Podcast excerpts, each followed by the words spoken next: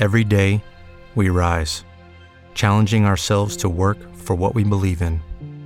At U.S. Border Patrol, protecting our borders is more than a job, it's a calling. Agents answer the call, working together to keep our country and communities safe. If you are ready for a new mission, join U.S. Border Patrol and go beyond. Learn more at cbp.gov/careers. Había una vez un niño. En común con otros niños, algunas veces estaba contento. Juan Padrón fue el Walt Disney de los cubanos. Sus animaciones entretuvieron a varias generaciones de niños y adultos. Igual que usted, el pidio. Su personaje principal, el soldado cubano Elpidio Valdés, fue el protagonista de decenas de animaciones, cortometrajes y de la película de culto de 1985, Vampiros en La Habana. Veo que hay telarañas nuevas. Bebe, sobrino, tu eh, eh, vitamina mensual.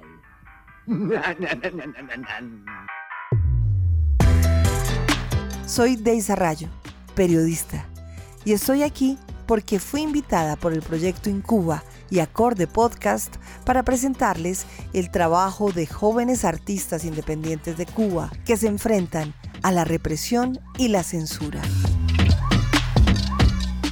En este episodio vamos a viajar a la provincia de Camagüey para conocer a una pareja de animadores que inspirados por las aventuras de Elpidio Valdés y otros personajes salidos de la maravillosa mente de Juan Padrón, crearon EXA, una productora de animación independiente. EXA comenzó con una historia de amor, cuando Luis Alexander del Rosario y Elizabeth Rodríguez se conocieron. Yo había visto a Luis porque tenemos amigos en común antes, anteriormente, por Facebook, que Facebook es tan maravilloso, lo acoso. No fue muy agresivamente, fue una cosa sencilla porque bueno, ya viste hace fe. Sí, pero verdad. Eh, le mando la solicitud, le doy me gusta muchas de sus fotos, con la intención yo muy eh, creativamente de que él viera que me gustaba, ¿no? Si me gustan todas tus fotos, me gustan, ¿no? Ya está. Entonces, pues él eh, me aceptó, eh, empezó a escribirme, tal. Me ve en la trova, un día conversamos, compartimos, ahí vimos que teníamos muchos más amigos en común. Empezamos a salir al mes siguiente, el primero de marzo, y más nunca dejamos de estar juntos, uno del otro. Hoy Elizabeth es estudiante de producción audiovisual en el Instituto Superior de Arte ELISA, una carrera que inició después de probar con la medicina. Lo mismo ocurrió con Luis Alexander. Durante dos años fue médico del Hospital Provincial en la especialidad de cirugía maxilofacial, pero desde muy pequeño sintió fascinación por la animación. Welcome to Cuba. Mi nombre es Capitán Dumigrón. La animación siempre ha estado ahí. Ha estado, los, los muñequitos son para los niños. Los muñes. A las 5 de la tarde ponían los muñes. Yo veía los muñes. ¿Qué muñe veía? Muñequitos soviéticos. Muñequitos de Licay. Juan Padrón. Eran los mejores. El Pío Valdés. Y por ahí uno se va encaminando, uno va, o sea, encaminando los gustos, ¿no? Y uno va diciendo, mira, este muñequito me gusta, este muñequito, este lo, este no, este, este no me lo tomo tan en serio. Y así, y pasan los años, te das cuenta de que tú tienes 20 años y todavía te gustan los muñequitos. y que cumples 28 y todavía estás en eso.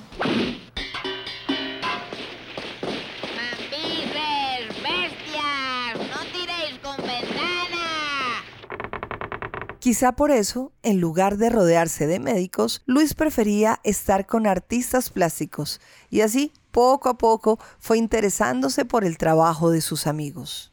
En el año 2017, estando yo trabajando en el hospital provincial, hacíamos nuestras reuniones, hacíamos nuestros proyectos, qué sé yo. Teníamos algunas colaboraciones, yo poniendo sus ideas, nunca haciendo un proyecto yo de forma individual.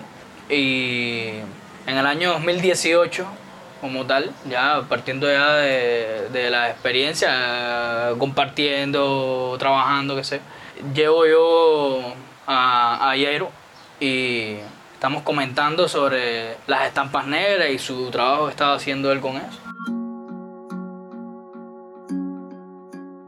El amigo al que se refiere Luis es Osmar Yero Montero, un destacado artista plástico, autor de decenas de obras premiadas en Camagüey y La Habana. Cuando Luis conoció su obra gráfica, Estampas Negras, quedó tan impresionado que quiso darles vida. Y surge la idea de hacer un audiovisual, sin mucha pretensión. Estamos experimentando y le propongo yo hacer una maqueta y le hago una maqueta. Él me pregunta, pero tú no me habías dicho que tú sabías dibujar, es que los dibujos los estás haciendo tú. y así empezamos así en el experimento, en el juego y en la cosa. Y... Las estampas negras nacieron en los 80, cuando Yero era estudiante en el Instituto Superior de Arte. Tenía la costumbre de hacer tarjetas que entregaba a sus amigos y familiares en ocasiones especiales. Al principio eran dibujos en tinta sobre cartulina que contaban historias cotidianas y con el tiempo los fue perfeccionando. Y esta es una característica que tienen, que es que al estar llenas de tanto personaje y tanta situación, te recuerdan la visualidad del cómic, del tatuaje, o sea, el punto oscuro, ¿no?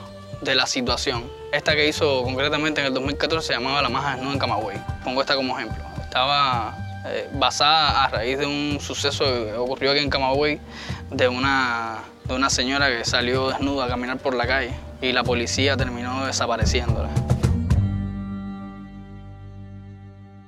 Otra de las características de las creaciones de Osmar Yero es que abordan temas polémicos e incómodos. Mi Show 1 refleja todos los sucesos de colonización. Hello, it is Ryan, and we could all use an extra bright spot in our day, couldn't we? Just to make up for things like sitting in traffic, doing the dishes, counting your steps, you know, all the mundane stuff. That is why I'm such a big fan of Chumba Casino. Chumba Casino has all your favorite social casino style games that you can play for free anytime, anywhere with daily bonuses. That should brighten your day a.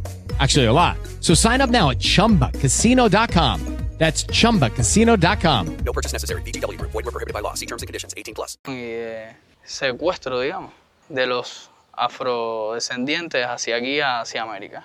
Y Me and My Shadow 2 refleja todo el tema de represión, discriminación, maltrato.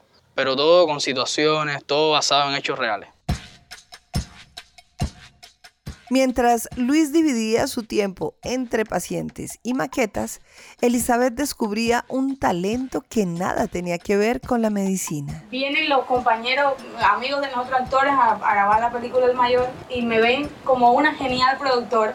Yo siendo estudiante de medicina y en una relación de ginecología, imagínate tú mi cabeza, digo, ¿cómo? No, tú eres productora, eres productora, eres productora, que no, que no, que no. Bueno, pues sí, dije, bueno, el gen de la, tenía, el gen de la producción. Si me ven, si me ven algo, pues algo habrá, ¿no? Déjame buscarlo. Como Elizabeth no estaba satisfecha con su carrera, no dudó en abandonarla. Descubrir sus nuevos talentos le impulsó a acompañar a Luis en la creación del estudio de animación EXA. Comenzamos a trabajar con el proyecto en Cuba y la productora. Yo a estudiar, por supuesto, cómo optimizar el arte de la producción, porque no solamente con tener un poco el arte de hacerlo y el carisma de poderlo hacer bien, no, siempre se hace bien, hay que estudiar siempre. A mí me gusta estudiar.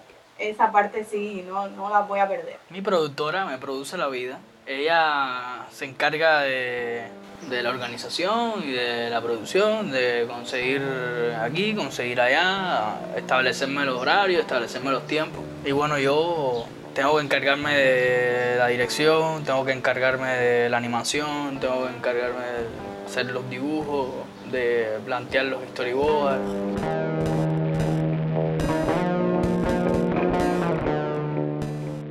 Esto que escuchamos es parte de la banda sonora de Matando el Tiempo, la segunda obra animada de EXA.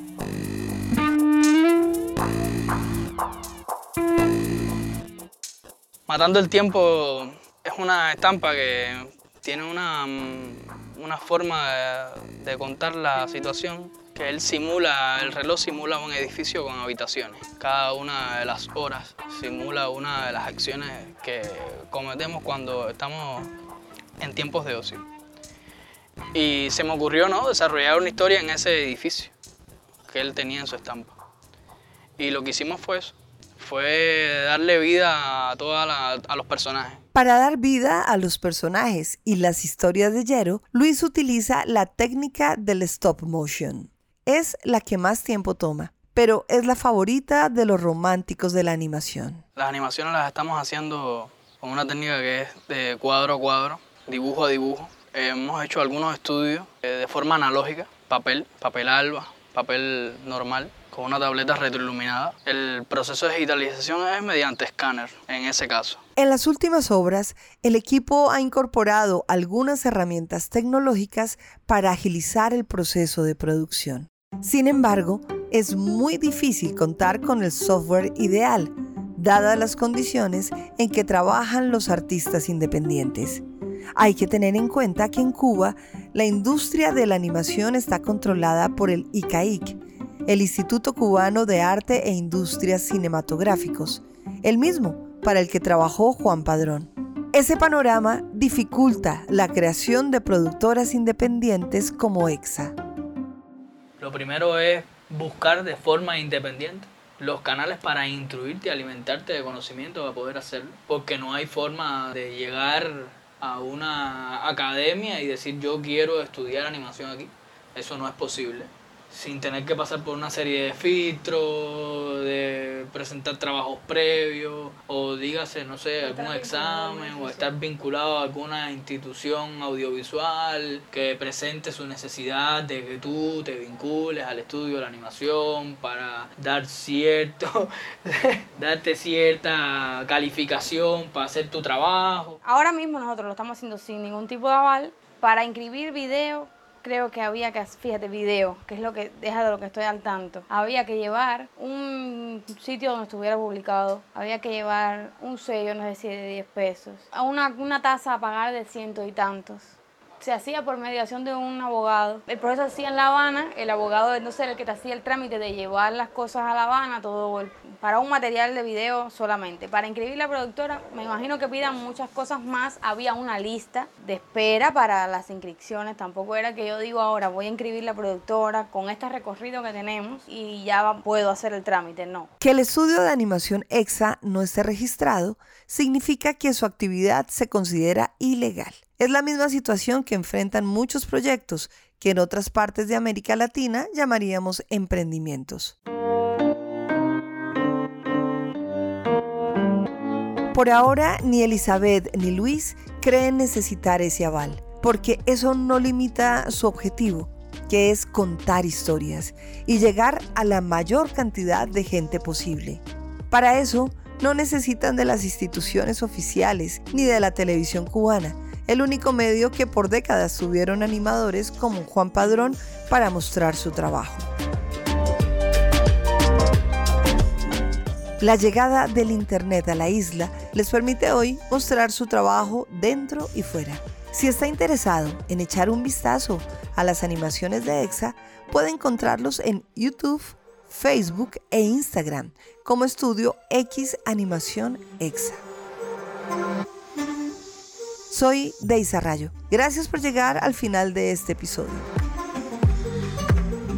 Este podcast fue producido por Acorde. El guion es de Lorena Vega y el diseño sonoro es de Dayana Osorio.